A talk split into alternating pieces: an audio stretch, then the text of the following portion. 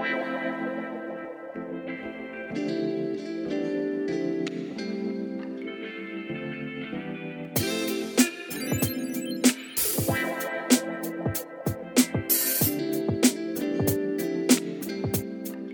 tal amigos? Eh, estamos en un nuevo capítulo, una nueva edición de nuestros relatos de Carlos Andes, de Patea Pedales, Power by Rueda Libre. Estamos acá como siempre en, la casa Víctor Mayola, eh, Bilbao 4471, también nos pueden encontrar en Aguas Claras 1700 y en Hernanda de Guerra en Bilbao. Recordemos siempre, nunca lo olviden, que los amigos ciclistas tienen un 10% de descuento si vienen con su bicicleta, con su deportivo y pueden disfrutar de todas las delicias que encontrar acá. Y hay bicicleta adentro para dejar la. Están, incluso van a estar más seguras que ustedes mismos. Sí, es lo más probable. Bueno, Se puede ir en carretilla todo tranquilamente. en esta ocasión estamos con nuestro amigo. Yo no la quise vender aquí con su nombre, con su pronunciación. Un mandadilla, un poco de las piernas. Eh, nada, tenemos harta historia aquí bien entretenida, bien interesante, un reportaje sobre su perspectiva del ciclismo. Eh, nos contó aquí un poco antes de La previa de Carlos Santos. La previa de Esa estuvo buena. Estuvo buena y estuvo exótica. Eh, aparte de ser un eh, ultra rider, eh, Excelso triatleta. exactamente. Así que bueno, estamos aquí con nuestro amigo Crepotacio. A.K.A. Luchón. Eh, gracias, cabrón. Saludos, saludos. Aquí estamos en vivo. gente aquí apoyando. Bueno, partamos. Cuéntanos un poco cómo, cómo nació tu idea de lanzarte por por una carrera de este estilo. Bueno, yo no conocía nada del grave. Ya, hermoso. De verdad que, que no. Eh, nació porque me contactó la marca Pico, Ya. que es una marca que tenía un enfoque muy fuerte en el mountain bike, pero se querían abrir el mundo de, de ruta y de gravel. Y me, me ofrecieron este proyecto muy entretenido de, de participar a Andes. Yo no conocía ni, ni siquiera la, la carrera, no conocía nada. Yo estaba muy en mi mundo, en el lío del triatlón, con, con mis carreras. A veces me abría a las carreras de ruta que tampoco me, me gusta tanto competir en ruta porque los pelotones grandes me dan miedo, las caídas, etc. Entonces yo participaba solo en las carreras eh, como con mucha escalada y ahí hay menos pelotón y me, me va mejor. Se grana mucho. Exactamente. Y cuando me hablaron de, de este desafío de, de Andes, yo dije, ya, este sí que es un desafío potente, como no, no es como una carrera normal. Ahí hay, mucho que, que, que estudiar, que prepararse, que, que pensarlo, porque no es llegar y, y hacer esta carrera. Claramente, pero. Entonces, bueno, yo, a mí me gustan mucho los desafíos y dije, ya vamos, vamos. Pero tenía que aprender a andar en gravel. Oye, Romain, el camino fue muy, muy duro, muy difícil. Para alguien, sobre todo, que viene, entendamos como la experiencia previa de- del triatlón, de la ruta, un poco desde eso. Fue muy difícil tu Sí, experiencia, mira. tu, tu pasada a la tierra. La, la, la trayectoria fue dolorosa, dolorosa, con una, una caída muy, muy pesada un, mes y medio antes eh, en el Gravel Coast. Sí. Sí. ¿Cómo olvidarlo? El, el accidentado de Gravel Coast, mi querido Romain. Sí, es que el problema es que yo tengo, tengo el corazón, tengo los pulmones, tengo las piernas, lo que me falta es el cerebro, po. el cerebro para... Yo creo que no, más que el cerebro es la técnica. Yo creo que está por ahí. Es, más, es más muñeca que otra cosa. Sí, sí. Sí, aquí yo creo que el público presente concordará con para, la gente que, por ejemplo, así un paréntesis, para gente que solamente ha andado en pavimento y que se aventura en el mundo de la gravilla o el camino a tierra, ¿qué, qué recomendación así, qué primera recomendación propone que podrías dar? eh, ir al ritmo que encuentras eh, que corresponde a sus capacidades. Ya, perfecto. Capacidades técnicas, físicas, de en la subida no hay problema, en el plano pero en las bajadas, si no te sientes cómodo, eh, no te lances, eh, no trates de seguir la rueda de otro compadre porque es algo bien distinto. Es bien distinto. Y sí, también, mira, a mí me- tengo una formación de ingeniero y me gusta ver todos los detalles, optimizar el rendimiento, etc.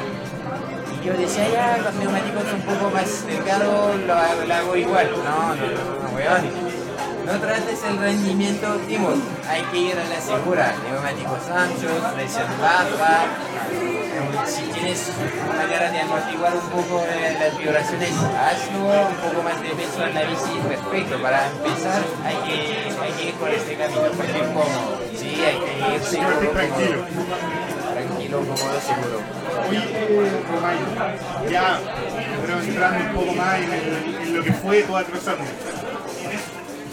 ¿Cómo, ¿Cómo fue llegar a ese primer día de la Cruzando? Porque a todos le hemos preguntado cómo fue llegar como el día previo, cuando les tomaron ahí la, la, la lista, le empezaron a revisar los, los ¿Cuál- materiales. ¿Cuáles tus sensaciones? ¿Cuál es tu expectativa antes de.? Antes de largar, porque concordemos de que veníais también de una lesión. Sí, mira, la lesión estaba más o menos solucionada, me disloqué el hombro, pero hice la quine que había que hacer, logré que se cerraran las heridas como un par de días antes de la carrera, estaba, ahí estaba bien, pero mi preocupación era, era mi manejo del grado. La verdad que yo, porque esto me, me costó mucho en mi preparación, iba aprendiendo a andar en el gravel saqué la chucha y durante más de un mes antes de la carrera no pude hacer ni un metro en gravel, ahí estaba haciendo rodillo, pero puta, rodillo sé No, no es hacer, lo mismo. hacer, no hay hacer rodillas no hay rodillo- de gravel todavía por ahí dando vueltas, populando No. para poder ayudar en el manejo. Entonces alcancé a hacer una salida de gravel antes de gravel, pues. De, de- antes de. Y puta, no, esto no me daba la confianza que necesitaba para enfrentar esta, esta carrera. Me imagino. Entonces, no, sí, iba, obviamente iba, iba nervioso, iba nervioso porque no tenía el conocimiento exacto de, de lo que se venía, pero sí sabía que iba algo, algo pesado, algo, desafío pesado, entonces me hubiese gustado llegar mejor preparado. Claro, porque acá no estamos hablando tanto de preparación física, No. que ya es preparación técnica. Que, que- que es la- que es una parte que, que- que la mayoría de la gente ignora. Que es una preparación técnica real que tiene que existir detrás de Exacto, y aparte que eh, como, como tiene que ver con conexiones neuronales, bueno, ya tú- yo creo que con la natación algo ya de técnica se sabe, ¿eh? Sí, entonces en- en- y, y en la bicicleta también, pues es un proceso que es muy lento también, el manejo, el desarrollo técnico. Sí, mira, esto, esto es algo que está claro. Yo tenía, tenía la preparación física, la preparación mental, igual había hecho muchos otros desafíos quizás un poco más cortos, pero había hecho locuras antes, entonces sabía que tenía la cabeza para hacerlo. Pero la preparación de- del material, igual con los amigos de la tienda Cross Mountain lo habíamos preparado, pensado, habíamos repasado el material cinco veces, entonces sabíamos que puta, iba preparado para esto, pero Oye, yo, yo sé de primera mano que tu fiel y amigo del Renzo Corsini, sí, sí, sí, me ayudó. hay, hay un cambio, me acuerdo, desde, desde el accidente hasta antes de acusarme. Cuéntame un poquito de eso. Mira, yo siempre confío mucho en, el ojo de, de Renzo Corsini para todos mis, mis bike fit porque Tiene buen ojo. Sí, Tiene buen ojo. tiene buen ojo, me ha hecho todos mis bike fit de, de bici de triatlón, de bici de ruta. Y cuando me, me pasaron la bici de, de gravel, escribí a Renzo y puta, no alcanzó a hacerme el bike al tiro. Entonces, bueno, hice mi bike mejor esfuerzo. eh, mi mejor esfuerzo, pero salió algo que yo tengo mucho el pasado de triatlón marcado ahí, entonces puta, hice lo que me sentí cómodo y salí con una posición de triatlón en una bici de gravel. Entonces, Para la gente que no esté viendo y que no ve en un futuro, es una posición considerablemente más agresiva de lo que se ocupa en gravel, que privilegia un poquito más de manejo. sí, yo, yo instalé al tiro una T de 130 milímetros.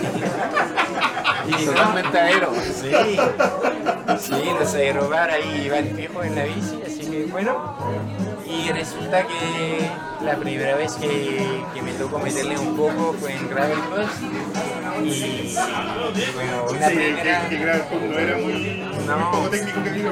No, la primera caída al principio, ya, pero fue la saqué más barata y la, la segunda ahí sí que me, me, me cobraron el precio de, de, de ser un pato en el gravel. Pasó, pasó la cuenta. Oye, cuéntanos, ya cuando ya suena el silbato, comparte, estamos hablando de, de ya el desafío máximo. ¿Qué tu primer día? Mira, partimos y la curva era diferente, la gente muy embalada, Claro. y, y bueno, partimos con un segmento de asfalto y íbamos todos ahí, ¿Ya tenía una estrategia más o menos diseñada previamente o dijiste ya con lo que se había Sí, dado? no, no, tenía, tenía algo pensado, de igual, porque esta carrera no hay que llegar a, a hacer el ojo, ¿no? Eh, habíamos preparado, revisado mucho el mapa, de ver cuántos kilómetros, dónde estaban los segmentos de gravel, dónde se podía abastecer, eh, la, la altimetría, etcétera. Entonces tenía bien claro eh, a dónde iba. Eh, lo que no tenía tan claro era qué velocidad iba a tener, en cuánto me iba a demorar. Había diseñado un plan un poco conservador ahora que lo pienso, pero era llegar cada día al checkpoint siguiente. Y estamos hablando de cuántos kilómetros. Era más o menos un poco 250 kilómetros diarios. Diarios, ya, ok. Eh, ¿Tenías más o menos presupuestado cuánto debía demorar esos 250? no, eso es lo que no tenía idea. Ya, que quería ir a hacer X, Sí. no sabía ni cuánto. Sí, y pucha, yo tengo otro tema que soy muy bueno para dormir. Pero soy muy bueno para dormir. Cuando, club. Cuando, hacía, cuando hacía triatlón a nivel profesional, dormía nueve horas por noche, más siestas, más siestas. Entonces, un, un lujo dormir nueve horas. Sí, bueno, y las dormía.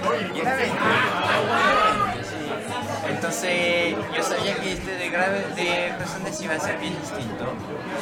Y por suerte tuve una guagua tres meses y medio antes. Entonces, me, me Te ayudó, acostumbraste a dormir dos horas. me, me harto con la preparación. Eh, Sí, de los que somos papás, de los que están acá, a quien no le ha pasado dormir dos horas. pues, Sí. Bueno, pero igual, igual sabía que, iba a ser tema y que no, no estoy tan cómodo durmiendo poco.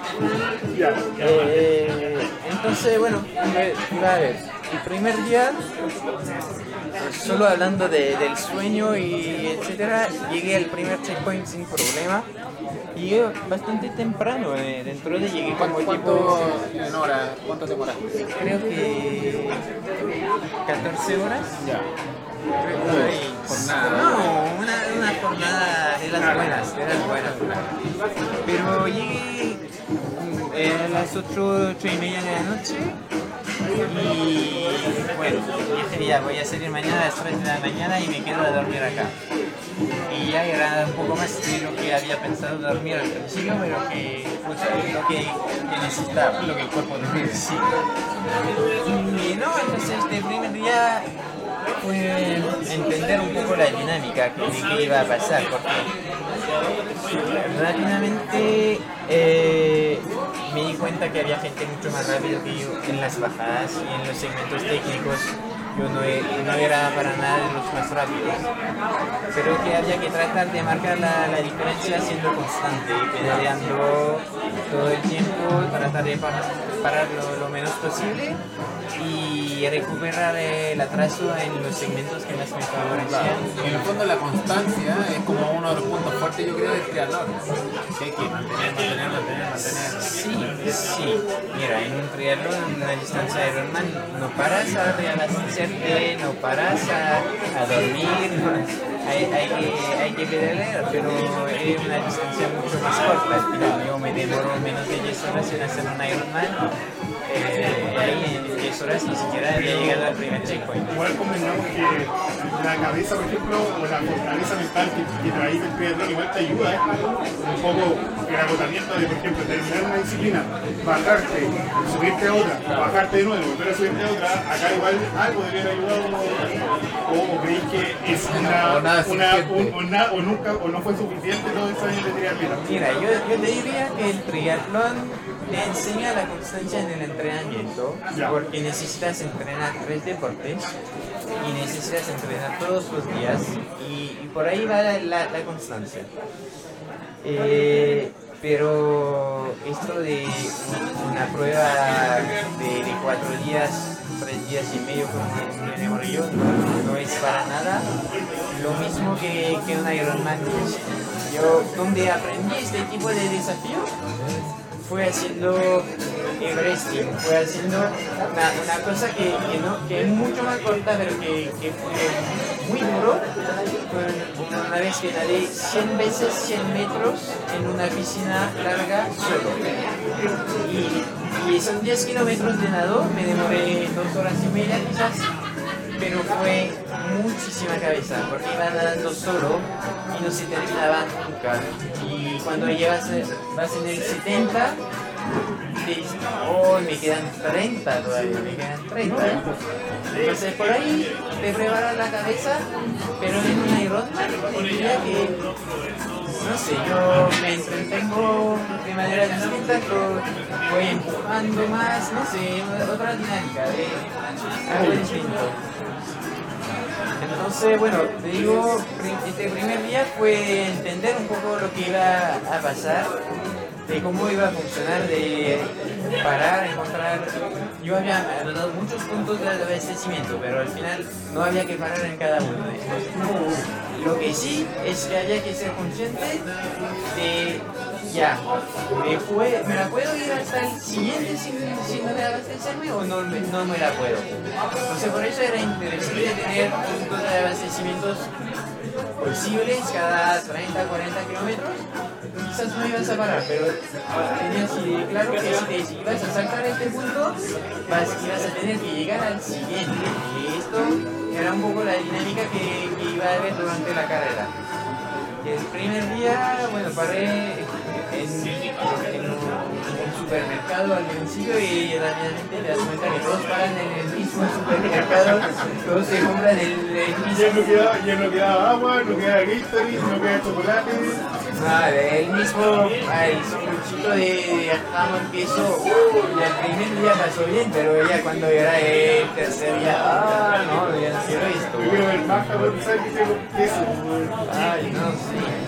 Entonces, ¿no? Y bueno, como te decía, que darse cuenta que hay segmentos de gravel buenos, hay segmentos de gravel pesados, hay bajadas con piedras, hay bajadas con calamina, hay, hay cosas que, que son difíciles de, de, de pasar, lugares que no, no son fáciles.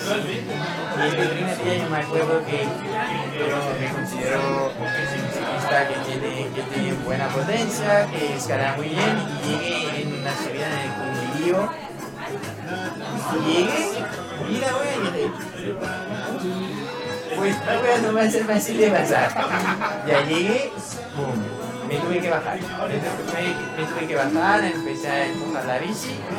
Pero yo no de empujar la Y consideremos que, que tú eres un ciclista igual que anda harto, tenés pabellón al lado de la casa y más encima Everest y tenés harta Y aparte te, te gusta la Te subida. gusta la subida y que tengas que bajarte en una subida quiere decir que la subida no es que.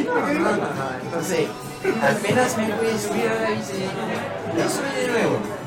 Pero me tuve que bajar 20 metros después. Entonces, de nuevo empujando la bici. Y en esta subida me tuve que bajar cuatro veces empujar la bici. Y yo dije, ¿a, a, a dónde estoy yendo ahí? Como, ¿qué es esto? no, claro. Me gusta la subida, subo mucho. ¿Qué chucha estoy haciendo vida? ¿Cómo llegaste a ese punto? No, eh, es una, una cosa muy, muy distinto, como es pesado, es pesado. Eh, hay subidas duras, hay subidas técnicas, hay mucho peso en la bici. No, además, que hay- es otro, factor que suele ignorarse de que el peso que tenía la bicicleta. Hay mucho cansancio en las por piernas. ejemplo, en ese minuto, ¿qué, qué, qué encuentras tú que fue un factor importante? ¿En la relación eh, de, de la transmisión que tú llevabas? Sí, mira, ¿Qué relación llevabas tú? llevaba Confort, un, confort. un plato, un solo plato, monoplato adelante Ya, de, de rudo. 38, rudo. Bueno, yo, yo consideraba que era, era muy aceptable. No, yo, yo iba, Consideraciones es aceptable. y atrás tenía uh, hasta un billón de 42, entonces decía, es una relación más liviana que 1-1. Yo iba pensando que iba sobrado de cariño con, la relación, pero no el caso. Expectativa de su realidad. Sí, yo creo, eh, mira, el primer día me tuve que bajar cuatro veces, no cinco veces, porque en la cuenta de las veces también me tuve que bajar una vez. Y creo que fue el día más pesado. El segundo día,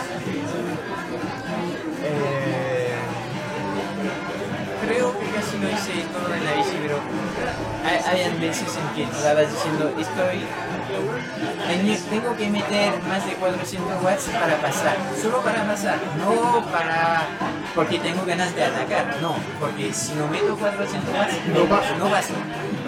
Ah, ya todo esto ya un ataque. No, no, no iba con un ataque, pero tengo experiencia y sé- menos. Te que sabís tú cuánto, es- voy midiendo para cierta watts y como que mis piernas se calientan un lo, poco. lo- tengo muy claro. Conocimiento propio. Sí, entonces decía, esto, bueno, puedo, me la puedo, pero no, no es lo ideal, no, no, no, no debería estar haciendo esto.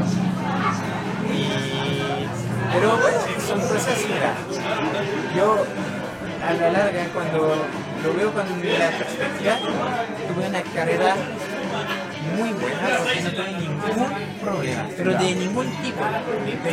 Pero es, es algo increíble. Yo decía, ya en Ironman, la pregunta no es si voy a tener un problema o no, es cómo voy a solucionar el problema que tenía. Y yo decía, si esto pasa en un Ironman, en otros hombres va a ser, pero 10 veces peor. Obviamente cada uno no va a tener uno, ni siquiera dos, va a tener tres problemas en la carrera. Y yo no tuve ninguno, ni, ni un pinchazo, nada, nada.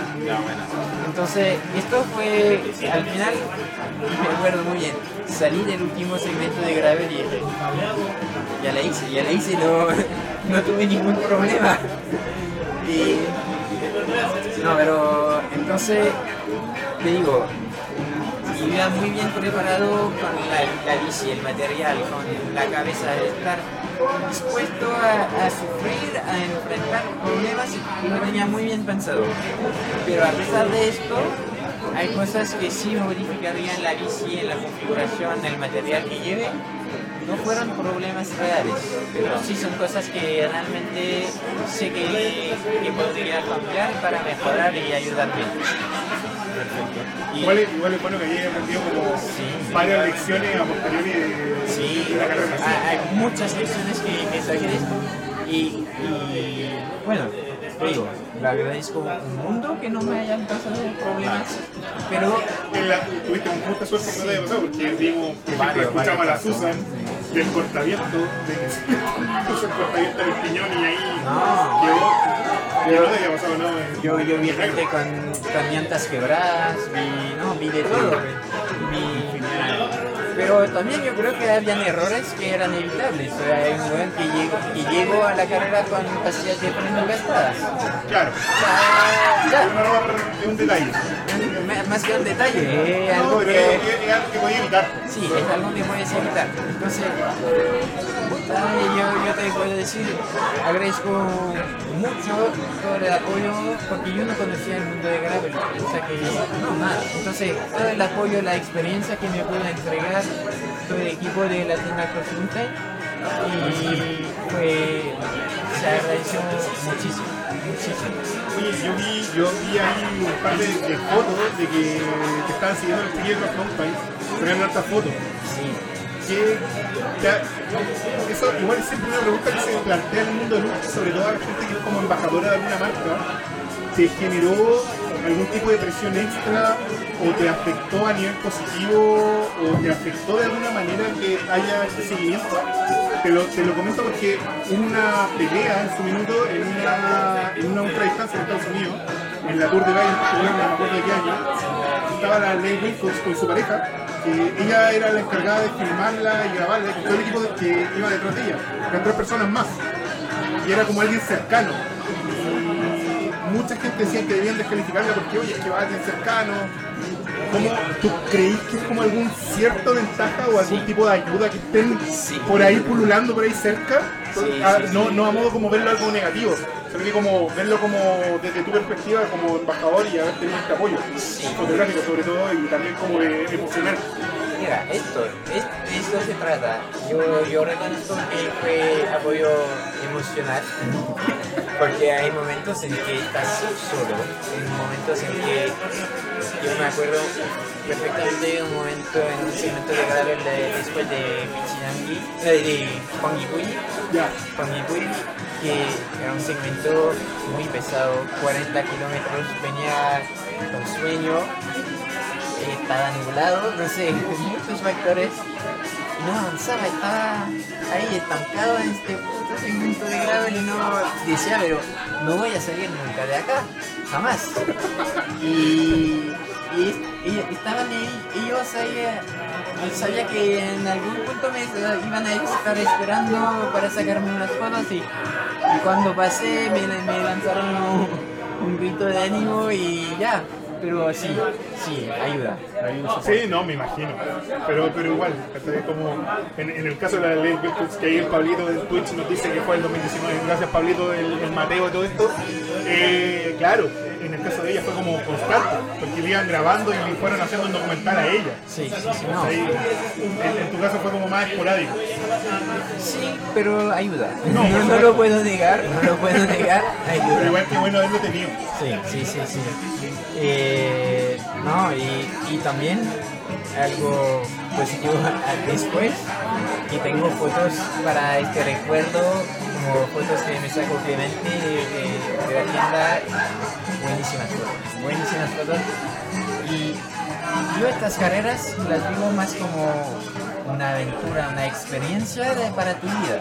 Entonces tener estos recuerdos fotográficos lo agradezco un montón porque realmente tengo fotos buenísimas de estas carreras y, y me hicieron hasta de regalo de cumpleaños me hicieron un libro con las, las mejores fotos y estaban, Qué buen regalo. estaba mi familia ahí y les pude mostrar y explicar un poco más para que entendieran más qué hice. Entiéndanme. Sí, entiendan qué fue esta, esta, Esta locura. esta locura, como porque no, ya me, yo me fui una semana, no, No, ya, irte y volver con la bici. ya, y a lo más te, te podían seguir el poquito en Touch Watcher y ya, pero no, no entienden lo que, fue. Entonces con estas fotos que, que me sacaron, ahí pude explicar mejor y que ellos entendieran más de qué se trataba. Entonces, y, y hablando de, de dificultades, porque por ejemplo, se sabe que en las carreras por etapa, la segunda etapa es la más ruda porque la primera etapa uno viene con fresquito y con toda la ansiedad de poder darle. Y de repente te enfrentáis con la segunda etapa donde estáis cansados y te encontráis con una realidad en la que vais, tenéis que correr de nuevo y verían todavía probablemente más etapas. ¿Cuál fue la, la, la etapa o la instancia más dura que consideras? Eh, la etapa más dura objetivamente fue la segunda etapa, por el, por el no, pero, no, pero no, no por lo que con- contaste, fue por el desnivel que había, por los segmentos de gravel, por los kilómetros de gravel, los kilómetros recorridos, todo fue, fue netamente la, la más pesada. Pero yo igual con el- lo que te decía de haber entrenado triatlón a nivel profesional, yo todos los días me levantaba y sabía que tenía tres entrenamientos ese día. Entonces, mm, eso de repetir esfuerzos pesados cada día no fue, no fue tan duro. Lo que sí, a partir del tercer día, me acuerdo, al final del tercer día, me empezó a bajar el sueño mal. Y estaba en unas líneas rectas asfaltadas no habían tantos autos ni nada, pero me estaba quedando dormido en la bici y yo iba, en- apenas iba, era asfaltado, iba en posición aero. Y la posición aero, para los que no saben, es casi acostado encima de la bici. Sí, yo tenía el aerobat. Entonces, Bendita aerobarra cuando sigue ultra distancia.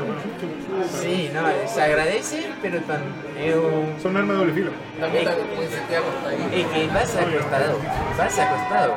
Y, y lo que me pasa es que varias veces me encontré con los ojos cerrados, pedaleando, y dije, ya fueron tres segundos, pero dije, eso no puede pasar porque me voy a sacar la chucha. Yo, yo me tocó, yo me tocó una vez también en una, en una breve durmiendo, con un amigo en el Pepe, que si alguna vez ve esto, hola Pepe, eh, de aquí había que doblar, no sé, de aquí a Tobalaba, cerré los ojos, estábamos en Tobalaba. Sí. Así, eh, así lo que sentí, y íbamos ya a hablar barro. Entonces como que te quedé dormido y chao. Y me ha tocado ver gente durmiendo, pedaleando, con, así, pero va con los ojos cerrados durmiendo y lo tenés que despertar. Mira, yo, yo no sé si durmiendo en, como lo piensan la gente en su casa, durmiendo en la cama, no. Un estado de trance. Es- extraño. No, pero se, se le cierran los ojos se le- y el cerebro descansa y tú no estás, estás medio consciente de lo que hay alrededor. Solo medio y la otra mitad está con los ojos cerrados. Y esto no, no puede pasar cuando estás pedaleando y que haya autos y no sé qué. Entonces, esto fue, fue- fueron de los momentos críticos. Y ahí, la, la primera vez que me pasó, se paré, me en un campo que había al lado y tampoco dormí. Pero estuve 20 minutos con los ojos cerrados y me recuperé harto. Me recuperé harto. Y después de eso seguí y por lo menos ya no se me estaban cerrando los ojos. Eso fue, fue muy bueno. Fue muy bueno. Pero el cuarto día me pasó lo, mismo. Estaba quedándome dormido, pero sabía que estaba la, la primera mujer delante mío que la estaba pillando. Que pasé todo el cuarto día tratando de pillar a la primera mujer. A la Sonia. A la Ah, Sonia. estaba, ese día, ese día estaba primera. Sí, y entonces yo la quería adelantar, entonces ahí mi- miré el Dodge Watcher, no, está justo delante, no, no, no puedo dormir siesta, tengo que seguir. El espíritu competitivo ante todo, en ese momento. Sí, sí, sí.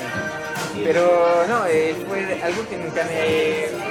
Por eso te digo que igual descubres cosas en estas carreras, nuevos límites de tu cuerpo, nuevas cosas, porque yo nunca había tenido que enfrentar tanto el sueño en mi vida. Y eso que yo dormí mucho más que otros competidores. Mucho hay más. muchos corredores que el Timo creo que, creo que no durmió. Sí, mira, yo mucho menos de lo que estoy acostumbrado, pero mucho más que otros ultraciclistas con experiencia que, manejan mejor este tema del sueño. Y- pero igual me costó, me costó mucho. Y es un tema de que sé que tengo que mejorar, que ya tengo una- unas pistas de cómo mejorar, viendo siestas cortitas más a menudo y, y dormir menos en la noche o también venía llevada eh, geles con cafeína pero es que se necesita mucho más cafeína que lo que lleva. No, está la estrategia del, del power band del sueño, como la clásica conocida. En el fondo, ir durmiendo un poco más todos los días de lo que dormía habitualmente y con eso después te apañáis para cuando necesitáis privarte de sueño. Venga, tenéis, claro, ya. venga, venga, No, ahí, no, ahí no, puede privarte no. de sueño un rato. Pero no, no aguanta todo, no aguanta todo el rato, pero No, a- no. algo hace. Algo ayuda. Eh, y así como desglosando tu equipamiento, para alguien que quiera cometer una locura por el estilo. Cuéntanos eh, un poco sobre, sobre la ropa, eh, que tú consideras que es necesaria, sobre la alimentación, post, previa o durante.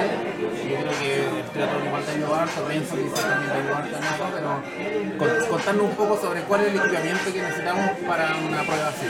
Mira, bueno, se necesita una bici. Partiendo por Se eso, una bici. Yo iba con un- una Polygon, no de gravel, una bi- Polygon de ciclocross. Ya.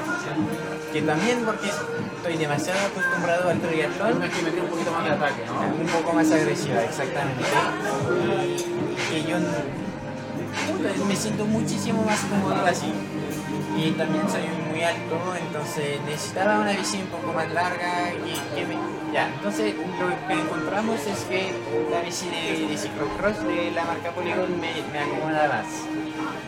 Y como lo comentamos antes, tenía Aerobar, que más allá de, la, ganancia aerodinámica obvia, también te permite descansar, tener una posición más para cuando estás, porque en el gravel se te mueven las manos, pero terminé con las manos muy, con los tendones de las manos muy apretados, horrible.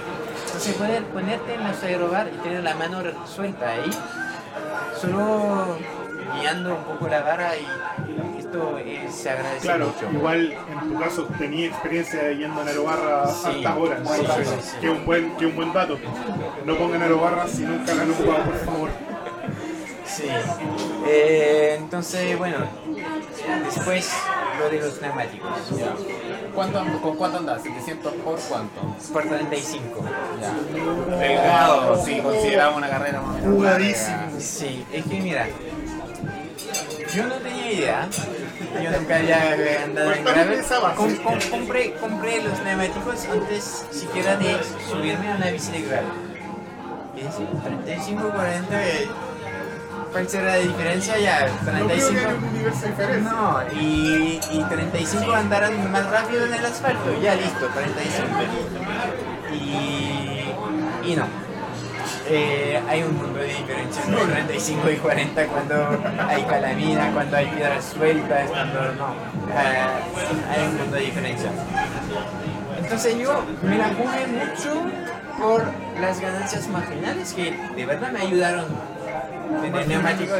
No, más que marginalmente porque cuando haces la suma y que son mil kilómetros, Sí, no, dice que muchas ganancias marginales generan una ganancia significativa. Significativa. y más que todo cuando son mil kilómetros. Entonces iba, iba con neumáticos más delgados, compré neumáticos, hay, hay páginas comparativas de, la resistencia al rodamiento de los neumáticos.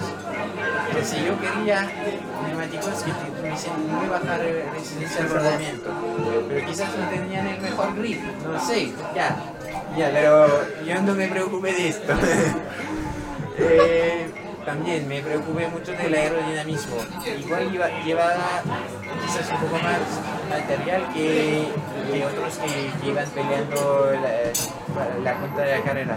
Pero todo el material que llevaba me preocupé que estuviese ubicado en posición en la bici donde no iba a generar mucha resistencia. Yo sé que en el gravel está muy de moda tener un, un- un bolso en el, manguero. Pero esto, yo no lo esto a mí me, me duele, veo esto y, y te juro que me siento mal. Tanto viento chocando. Es Es que- como que no siento, así como que me imagino al Romain viendo un bolso adelante, sentir ahí como el, el viento pegando de mi mano. no, no, no. Yo veo esto y me, me genera lo mismo que si el bueno hubiese andado los mil kilómetros con el freno apretado. Digo, es que no puedes. Encuentra otro lugar, otra manera. Yo, yo llevé harto material en la bici y, y te juro que, que no tenía este, este, Me mano- imagino. este bolso eh, ahí. No, un casco un poco más aero, tenía eh, pierneras aero, algo que, que se usa en el mundo del triatlón. Bueno, cuidando los detalles y lo que hizo que, mira, yo no iba tan rápido en los segmentos de grado, entonces la gente me pasaba ahí, pero después en las subidas en el asfalto volvía a avanzar. Entonces se generó una dinámica bastante entretenida con, haciendo una dupla que nos topamos muchísimo, que fue la dupla ganadora de, de y, y y nos adelantábamos 10-15 veces a- al día, porque en cada bajada de gravel me pasaban, iban dos veces más rápido que yo, pero era una locura. Y después, en el plano... Sí, no sé, se manejan muy bien. sí. Bueno, pero igual me, me me empujaba un poco porque después le decía, "No, voy a tener que recuperar todo lo que estoy regalando ahora. Obvio. Entonces, eh, en el plano y las subidas, sabía que tenía que volver a pasarlo, porque si no me estaba quedando detrás, entonces no, no voy a pasar. Entonces, bueno, fue, fue entretenido. Y, y igual también ahí un poco de apoyo emocional, saber que no estás solo, porque te estás viendo con estos gallos cada, cada hora, cada hora, sabes que los vas a ver. Y no, fue entretenido, fue entretenido. Lo, lo duro, te diría, fue eh, los 8 en la noche, cuando te quedas, ya, hoy, hice un buen día, pedaleé hartas horas y bien. Ahora me quedo dormir, aparte si me despiertas y me chuta, y así fueron todos, estoy atrasado. y, me pasó que todo el, el, el último día, creo que me pasaron 5 o 6 personas en la noche y hoy fue, no más, no sé, pero perdí muchos puestos en la noche y después todo el día estaba, bueno, me, me ayudó mentalmente porque estaba en la pelea. Decía, tengo que salir a día, tengo que día, tengo que día, todo el día y ahí iba harto atrasado ese día. Creo que después de 150 kilómetros por fin pillé a, a Ibashi y June. Entonces, no, fue. fue me, me motivó, me motivó harto y después como Qué bueno que tenido ese, este liebre. ese, ese, ese como, claro, como esa pequeña pugna con una pared, con una bucla, te iba a llegar. Sí. No, fue- y bueno, y que igual había buena onda, fue, fue entretenido. No, no los Lars creo que los, nos topamos en una carrera preparatoria que fue la de, de Gravel Peñuelas. La de grandera. Sí, exactamente, ahí no- nos topamos, eh, pero si no, no, lo- no los conocía, entonces se genera amistades en la carrera que, que son, que- que son siempre, siempre mucha buena onda en estas carreras. Y, por ejemplo, ¿qué herramientas llevaba? Como, Ya. ¿Cuál consideras que era una herramienta elemental para poder llevar eh, postiza, quizá una cadena, que- corta cadena, llave Allen, Bueno, ya vi Allen, sí o sí. Absolutamente. La un herramienta. par o más que, más, más que un par de cámaras? No, no obvio.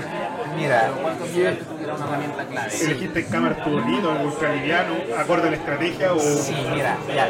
Yo usaba una configuración de tubeless, entonces no, no tenía cámaras, tenía líquido sellante y fresco y nuevo, no como otros que un weón que vi que tenía líquido sellante totalmente seco en eso. Entonces no, no, no. Eh, eh, los amigos de Polygon se habían preocupado de, de ponerme la Un bici par de litros de. líquido un par de litros ahí. ¿Llevaste como igual o solamente el tuble? Entonces no, iba, eh, iba con tubles, pero llevaba dos tubulitos y tubulitos porque son mucho más livianos, más, más compactos. Entonces, Es una, es una cámara. una marca, es una marca especial de, de cámaras de aire que son que están hechas de un material distinto, eh, de plástico en vez de ser de caucho y que son realmente miden la mitad y pesan la mitad de una cámara normal. Entonces como eran de repuesto, que lo iba a tener en los bolsos, lo más probablemente, no querían que ocuparan tanto espacio y tanto. Eh, no los tuve que usar. Ya. Ya, pero multiherramienta, eh, ya, yo usé muchas cosas de la marca.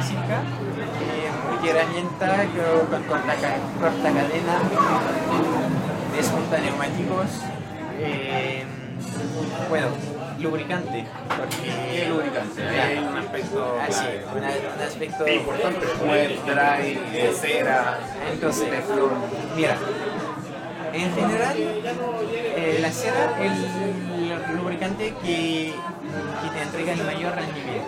Ya. Pero Digamos la- marcas así para que lleguen, Bueno, para que lleguen apoyarnos. Para que La- lleguen aquí a poner las monedas. Ya, la- hay páginas que comparan todos los lubricantes y son páginas independientes. Resulta que los lubricantes de la marca Sika son, son los tope de, que tienen mayor rendimiento en esta, en esta lista. Sí, que es, mira, entre los mejores hay una fracción de watts. Entre el Ceramic Speed, entre el Sika hay una fracción de watts. Pero entre un lubricante malo que existe y un lubricante muy bueno pueden haber 10 watts. 10 watts, no es 10 watts por hora. No, 10 watts En cada eh, en cada eh, de manera eh, todo el mucha rato. Entonces, mira, yo no usé cera porque la cera no te dura tanto, tanto tiempo, te dura 300 kilómetros, 400. Eh, entonces yo quería algo que, que me iba a durar más tiempo. Después, en, la, en Sika tienen un lubricante que se llama Synergy, que es un envase de aceite que no pega tanto el polvo. Que era más seco, como. Eh, No, no, es, es, es- es wet loop, pero tiene la gracia que no se le pega tanto el polvo. Y te puede durar en condiciones buenas hasta 800 kilómetros. Entonces, la idea era tener que volver a lubricar una sola vez en la carrera. Entonces, a la mitad de la carrera lubriqué de nuevo. Llevaba también uno- unos paños eh, que tenían des- desengrasante dentro del paño. Entonces, era un sobrecito con un paño adentro. Entonces, la vez que lubriqué de nuevo, usé el paño, limpié la cadena. Demoré dos minutos, eh, aceitar de nuevo la cadena. Es que mira, demoras dos minutos, más un minuto para lubricar. Pero vas a ganar mucho más estos tres minutos perdidos por tener una cadena perfectamente lubricada hasta el final de la carrera. Entonces son cosas que yo, yo pensé, además estos tres minutos estás descansando, estás sentado ahí, entonces bueno, Voy a eh, aprovechar. El tiempo muerto lo voy a aprovechar. Exactamente. Entonces llevaba aceite, llevaba eh, ah, eh, plugs para tapar los hoyos de ¿Qué, qué marca en específico? Ahí, ahí, ahí no, no, no, no tengo tanto conocimiento de, en, en el mundo de- del mundo del gravel, todavía tengo que aprender, entonces eh, me, me pasaron... Dynaplex. Dynaplex, oh, ya es como el favorito de todos los de por acá, ¿cierto? Eh. Dynaplex para todo. Entonces no, sí, llevaba, llevaba plugs, llevaba...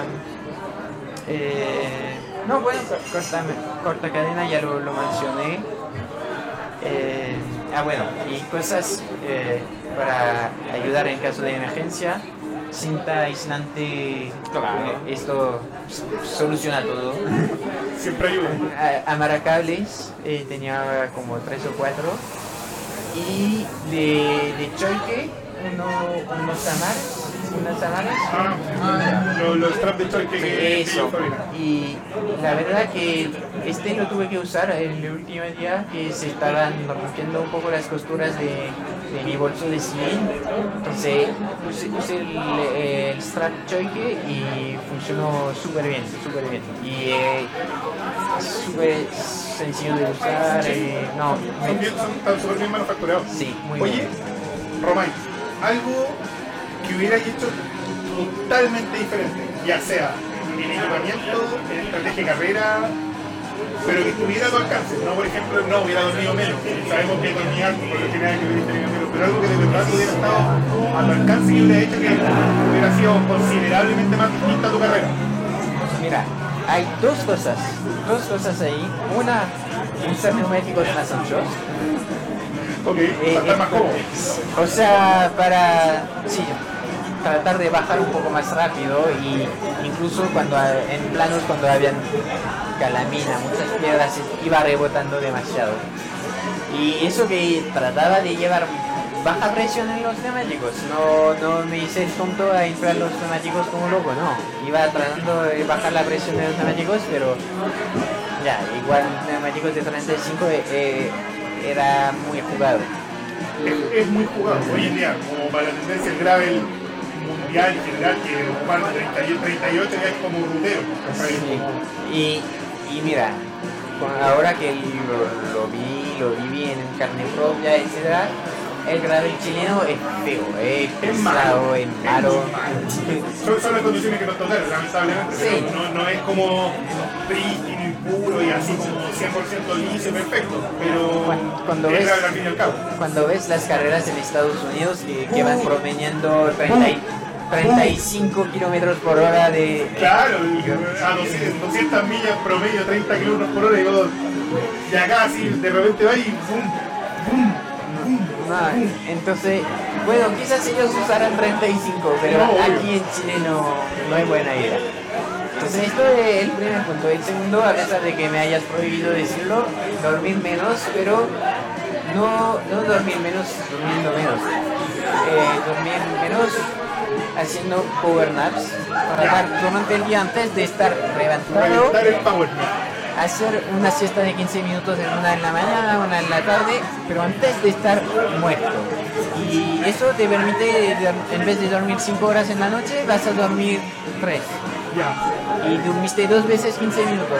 Te ahorraste Claro, una hora y media. Una hora y media que estáis ganando. Ya. Eso. Claro, considerando que una carrera que era así estratégica por una cantidad de horas.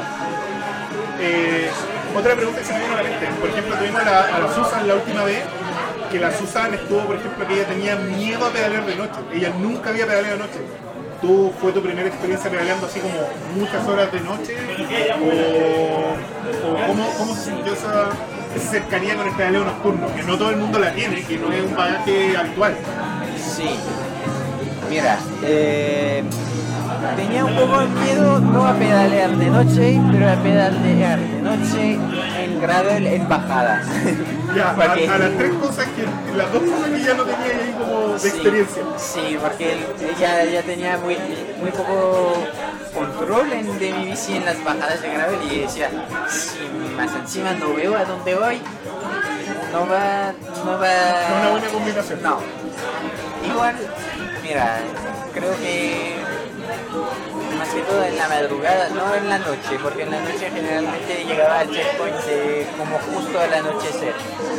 Pero en el- la mañana salía a las 4 de la mañana, entonces tenía dos horas de de noche. Y la verdad que no lo pasé mal. Tenía buenas luces, eh, las Magic Shine, que no, no son tan caras, y que, que hay unas bien potentes. Y llevaba un power bank enorme de, de 24.000 miliamperes. Hay así un ladrillo en la. Sí, una wea. Entonces, Es absurdo. Eh. Un ladrillo 24.000. entonces sabía que podía gastar el lúmenes, poner las luces bien fuerte y ver a dónde iba, no, no era el problema. Eh, entonces, esto.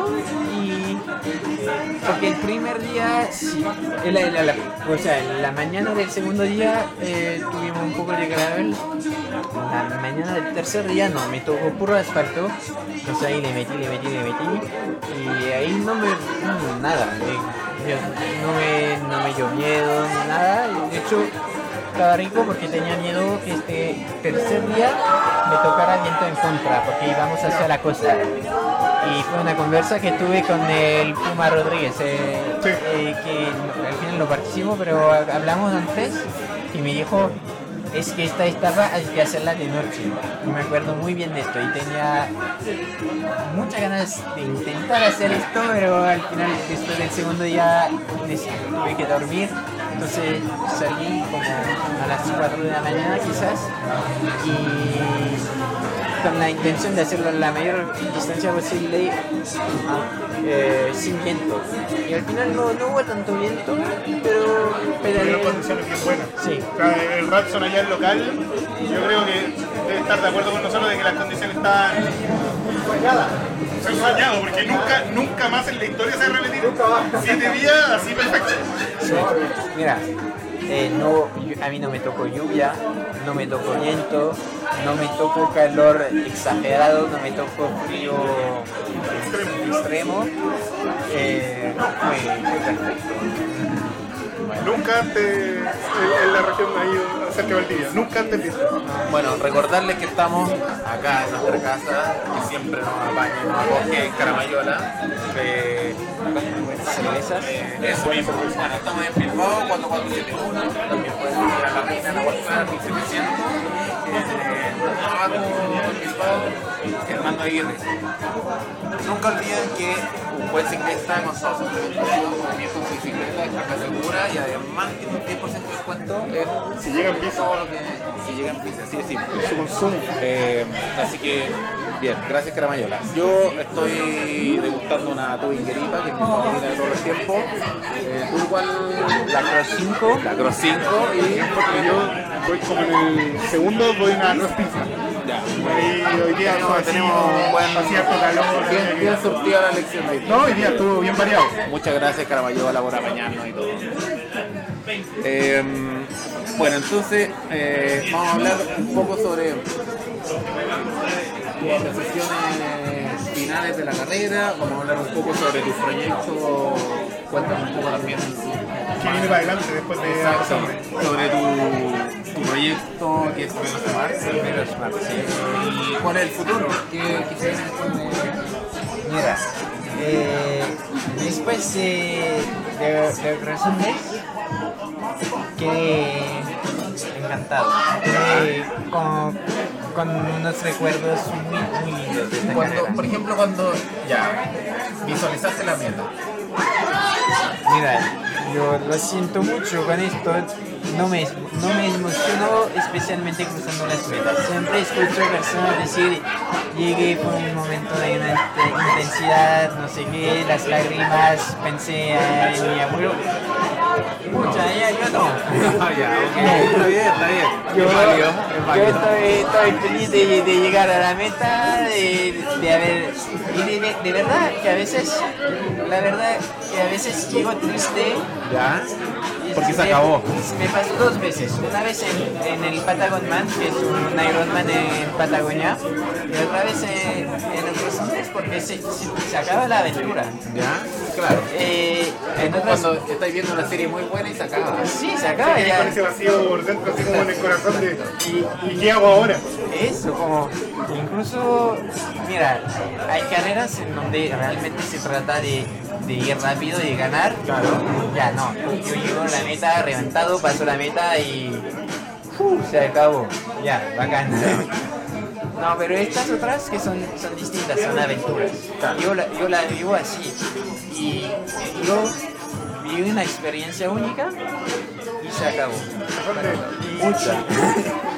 Mucha se acabó. Eh, entonces, eso es un poco más de, de nostalgia. Como nostalgia más que, que felicidad al cruzar la meta. Sentimiento encontrado igual, porque lo lograste por un lado, pero wow, acabó. Sí. Y, y que, que vas durante tres días y medio metiéndole, pensando en todo, como muy, muy concentrado, muy enfocado en tu esfuerzo, en, las, en el grado, en la técnica, que te duele esto, que, que, necesitas eh, más agua, que necesitas ya cuánto, cuánto comida me queda, no sé qué, de repente se acaba.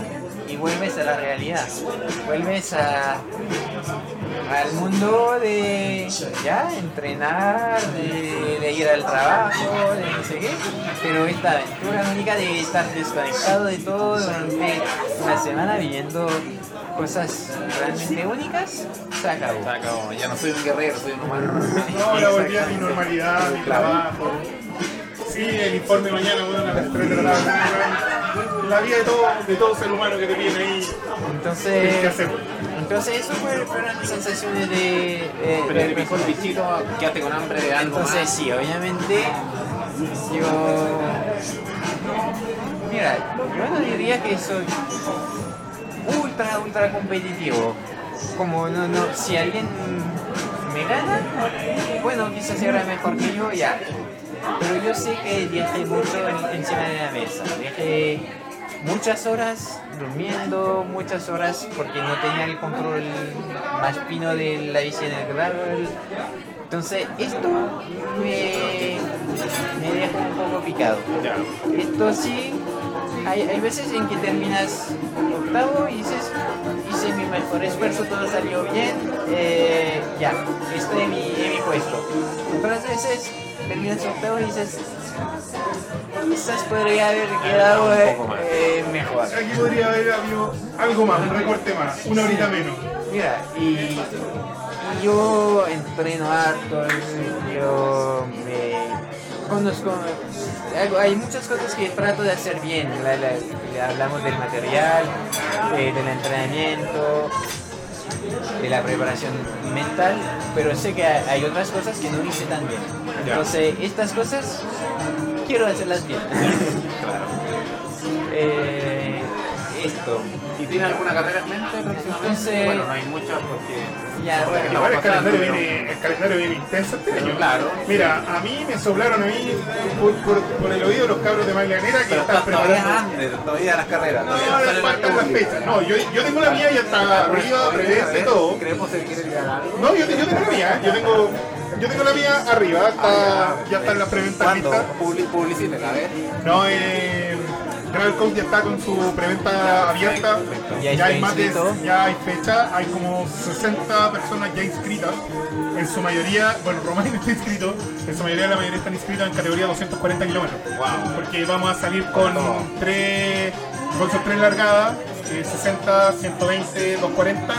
Un poco, el año pasado fue una carrera de 100 para preparar ahí al, al- al- a la gente como, bueno, vamos de a poco hasta que se acostumbren, como que ya el formato está por ahí en esos kilometrajes, con harto de nivel igual, 240 con 3800 de nivel, no es, no es poco. Eh, el calendario Maglanera va a venir pronto, viene súper cargado. Eh, creo que los chiquillos de Gravel Chile también iban a hacer algo, lo misma gente de Saga, de los Andes, o sea, de los chicos de Aventura 2, entonces viene harta, harta cosa entre Gravel, hay un poquito de ciclocross para los que les gusta la Eso, temporada. Eso, eso yo sé, por ahí algo sé, por ahí Pero ahí- no puedo revelar nada todavía, pero... algo Pero por ahí andamos, entonces como que viene para, lo- para la gente que le gustan las ruedas flacas de mountain bike, las ruedas flacas de tierra, viene poblado de el calendario. Ya, bien. Y cuéntanos un poquito sobre algo más que agregar sobre apre- apreciaciones finales de, ¿De Alexander. O sea, algo que te gustaría eh, decir a la gente. Que no hagan, no Bueno, hagan. yo, yo, yo siempre digo atrévense, pero ya no se puede porque las inscripciones están, están cerradas. Más atento entonces, más atento. Pero creo que están así como la preventa de en caso de que haya un cupo libre, como que te Claro. como una lista Sí, espera. sí, Hay sí, algo sí. así. Sí, no, pero en general es que se ve algo muy grande, se ve algo muy duro, pero hay que atreverse porque es una aventura única, algo que, que realmente yo, yo vivo para juntar eh, estos recuerdos. Quiero que llegar viejito y tener hartos recuerdos de, de cosas muy bacanes. Y esta es netamente una de estas cosas que, que quiero recordar de, de viejito. Contarlo a tus nietos, si Sí. quieres tener. Entonces esto, y que si, si no te atreves, si te da miedo estas cosas, vas a llegar viejito diciendo, ah, no me atreví a hacer eso. Claro. Entonces, esto. Bueno, la- las carreras que se vienen, bueno, eh, está inscrito a un par de, de carreras eh, de saga, del Gravel Coast 244, eh, 240 kilómetros. Eh, todavía estoy definiendo cuál va a ser el gran desafío del año. Tengo muchas ganas de... Afuera. Sí, bueno, yo voy a intentar volver a Francia eh, en julio. Bueno, inten- digo intentar porque llevo tres años intentando de, de ir a Francia y no puedo. Eh, COVID, COVID Life. eh, pero estoy pensando en hacer, eh, intentar romper el récord de, de Everesting en ruta, eh, el récord de Chile. Entonces, la verdad que Con todo, con es factible, es factible. Eh, hay, que, hay que poner fecha, hay que encontrar una subida que, que se preste para un récord y hay que hacerlo nomás. Pero Hay que buscarla con calma, porque Ya, ya. hay hartas subidas que se pueden hacer. El Tito, el Tito tiene harta experiencia en Everesting, Sí, sí. sobre todo. Canuto, otro, otro bravo ahí del, del Everesting, porque llevan explorando harto algunas subidas. Pero yo creo que hay un, un error en, en la gente no, no piensa muy bien cómo romper el récord. Y yo, yo, yo, no, yo te voy a decir. Ahí la tení. Entrando al choque. Y mira, yo te voy a decir, cuando veo la gente que... Porque yo empecé en el wrestling en Switch, yo ya llevo 13 wrestling en Switch. La gente se enfoca en el algo de Switch. Ya, una subida de una hora, No, claro. ya.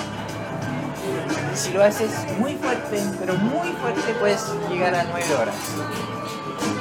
Yo hice en wrestling en Swift en una subida a 10, 14, 15, 17%, mucho más cortas. La tuve que hacer 60 veces, pero me demoré 7 horas. 7 horas, 4 minutos. Entonces por ahí va la cosa. Un, había un irlandés, nosotros lo- siempre en la radio pinchamos ahí uno que otro video por- y, horas y ocupamos 40. hartos cycling tips por ahí. Sí, Ronald Y Mac- tiene- McLaughlin. Tiene el récord mundial y básicamente hizo eso, pilló una subida recta Y pum. y él ganó en aerodinámica porque al final donde fue el mayor descuento fue bajando. La bajada es donde ganáis más tiempo que técnicamente porque en subida yo creo que deben andar todos los que tienen récord o, o cercano al récord muy en el tiempo muy por ahí. Pero si lográis pillar una bajada que sea muy rápida y llegáis abajo y volví a subir, estáis ganando tiempo. Claro. Y esa fue la ventaja que tuvo él. Exactamente, hay que, hay que pensar, si quieres ahorrar tiempo, hay que pensar en todos los segmentos, como la subida obviamente, pero cómo te vas a alimentar, cómo vas a bajar, si vas a tener que frenar, si vas a tener que estar atento en las bajadas. Pero sí, que, que es, que si, si, va- si lo haces en farellones, la No, bajada no, estás no. Pabellones para mí es como para lograrlo. No, no es una bajada que tú digas ahí, aquí hago un récord. No, Aparte es peligroso porque hay curvas ciegas. es lo peor. Entonces, entonces por eso, yo, yo tengo una idea de una, de una subida que me guste y a ver cuándo lo hago. Ahí vamos a estar esperando Eso. Para poder comunicarlo. Ahí te vamos a pedir los videos para que la gente que quiera seguir Sí, sobre todo yo creo que va a estar publicado ahí en las redes de Polygon. Probablemente los Sí, chiquillos van a estar sí, publicando que siempre suben harto material. Cuéntanos un poco qué es Velo Smart. Ya, VeloSmart es un emprendimiento de optimización del rendimiento en, en el ciclismo Ya. que nació eh, cuando estaba dedicado al triatlón, eh, cumpliendo en el circuito profesional y que eh, salió el COVID y se cancelaron todas las carreras. Entonces ya no tenía mucho sentido seguir eh, diciendo ya soy triatleta profesional si no hay carreras. Entonces yo soy ingeniero de formación y dije quiero aprovechar todos estos conocimientos que tengo para ponerlos al alcance y ayudar a, a otros ciclistas, otros triatletas a andar más rápido, pero no entrenando las largas horas y tampoco invirtiendo 10 mil dólares en una tope de gama, sino que todas las cosas chicas que puedes hacer solo aplicando la ciencia, eh, pensándolo bien, eh, la experiencia que, que he acumulado durante estos años compitiendo al más alto nivel. Es decir, ya, ahí hay, hay cosas fáciles de implementar y usando el material, principalmente el material que ya tienes, para mejorar tu rendimiento. O sea, hay, hay cosas en el aerodinamismo, que es un factor muy importante para el triatlón. También hay cosas de, resistencia al rodamiento, eh, hay, hay var- varios factores de la fricción en la, en la cadena, la, la lubricación, que ya hablamos de esto. Hay, hay varias cosas, nutrición, hay muchas cosas de, que, que he juntado con la experiencia de... Mejoría constante. Exactamente. Qué bacán. Entonces ahí hay servicios mecánicos y hay asesorías, que son la- las dos cosas, hasta eh, estudios aerodinámicos, con sensor aerodinámico, que, que ahí ponemos eso en la bici, salgamos a dar una vuelta y vemos, eh, anali- analizamos lo- los números después y vemos si este casco te queda mejor que este otro casco, estas ruedas. Claro, por el tema de la turbulencia, por el tema también del perfil a cómo va según tu. Exactamente. Bueno, si ustedes se meten, yo Al perfil no, no, y, más, más allá, más allá. En velosmar.cl ustedes van a encontrar datos muy interesantes de eh, la ganancia, las ganancias marginales, como dijo Si ustedes son fanáticos de las ganancias marginales, Eh, por ejemplo, eh, Velosmart, nos metemos a servicios mecánicos y nos vamos a encontrar con que una cadena sucia son 5 watts perdidos, cadena optimizada 4 watts ahorrados. Eh, y ganancia potencial, por ejemplo, hasta 10 minutos en un Ironman. Son, datos muy interesantes que mezclan quizás tu pasión ciclista con tu profesión. Exactamente. Y, y a, a lo que voy es que hay datos muy claros, como decir, si cambias esto por esto, vas a ganar tanto tiempo. Y no, no es, ah, yo creo que, o quizás, Hay, o no. hay un dato empírico que Hay- prueba cuánto es lo sí. que estáis realmente ganando. Y, y yo veo gente, voy a dar algo que, que me duele también, fuera del, del bolso el manillar de, de, en el gravel. La gente que compite en triatlón o en, en carreras de ruta con los neumáticos Gatorskin de, de, de Continental. Es un buen neumático. Son neumáticos durísimos que, que no van a pinchar, está perfecto. Pero hablando muy en serio, puedes perder 20 watts solo en los neumáticos.